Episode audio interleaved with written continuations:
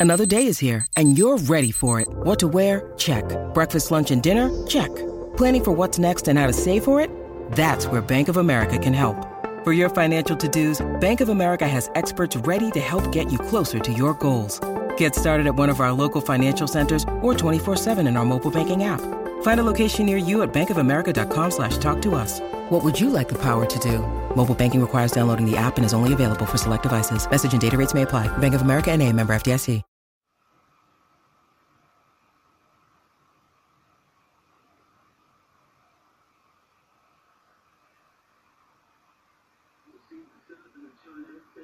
Son aproximadamente las 8 de la noche del 27 de noviembre de 1977 en Southampton, Inglaterra. Una emisora local transmite las noticias cuando unos ruidos extraños interrumpen la voz del narrador.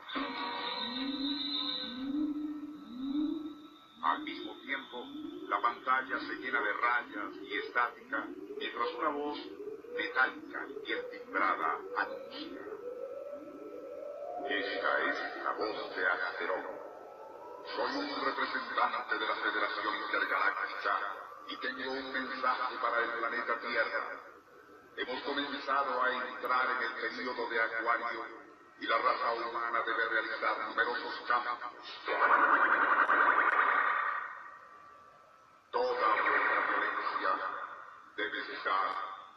Y las armas de maldad tienen que ser destruidas ya que apenas disponen del tiempo necesario para aprender a vivir en paz.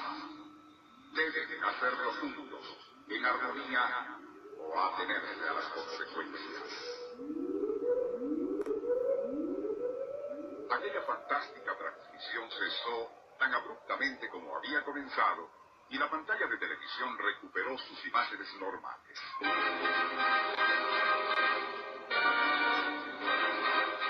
Para entonces la alarma había cundido y miles de televidentes en Southampton comenzaron a llamar a la emisora de televisión, policía, ejército, prensa e incluso al primer ministro de Inglaterra.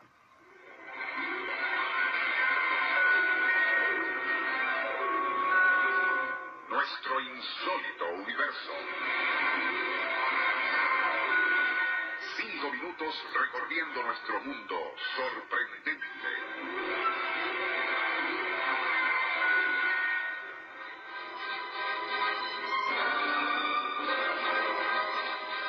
La noticia del mensaje intergaláctico recorrería al mundo en cuestión de minutos.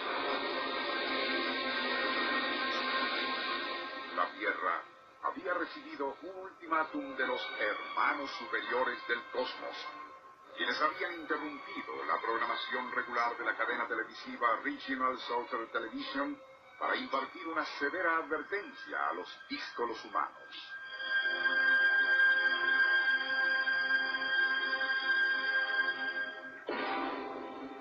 Aquí en Venezuela, un diario matutino destacó la noticia en primera plana con este titular. Ser de otro mundo habla a la tierra.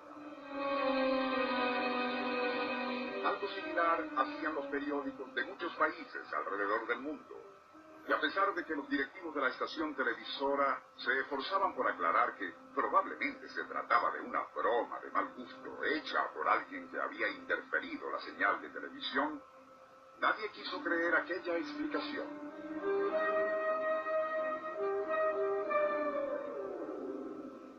Por su parte, Scotland Yard, la inteligencia militar, así como los departamentos del interior, correos y comunicaciones, se abocaban a investigar el suceso.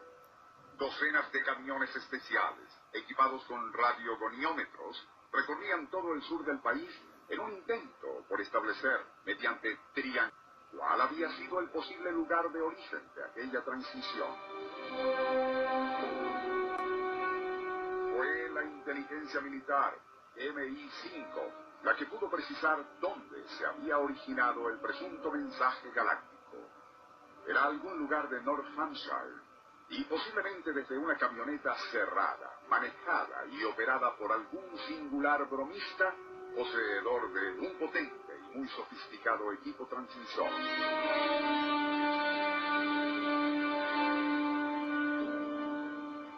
Encargado añadía que probablemente se trataba de un residente en los bosques de Mannington, a quien sería muy difícil localizar, ya que al transmitir desde una unidad móvil, podía desplazarse a su antojo sin despertar sospechas. No lo hemos podido ubicar, declaró un vocero del gobierno británico, añadiendo, y dudo que podamos hacerlo a menos que vuelva a transmitir. Pero de lo que no existe duda es que interfirió la señal de la televisora por más de tres minutos con un equipo muy potente y versátil.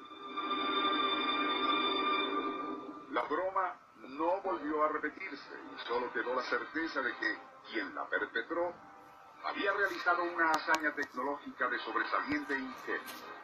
También dejaría una interrogante. ¿Por qué? ¿Y para qué lo hizo? ¿Qué esperaba ganar?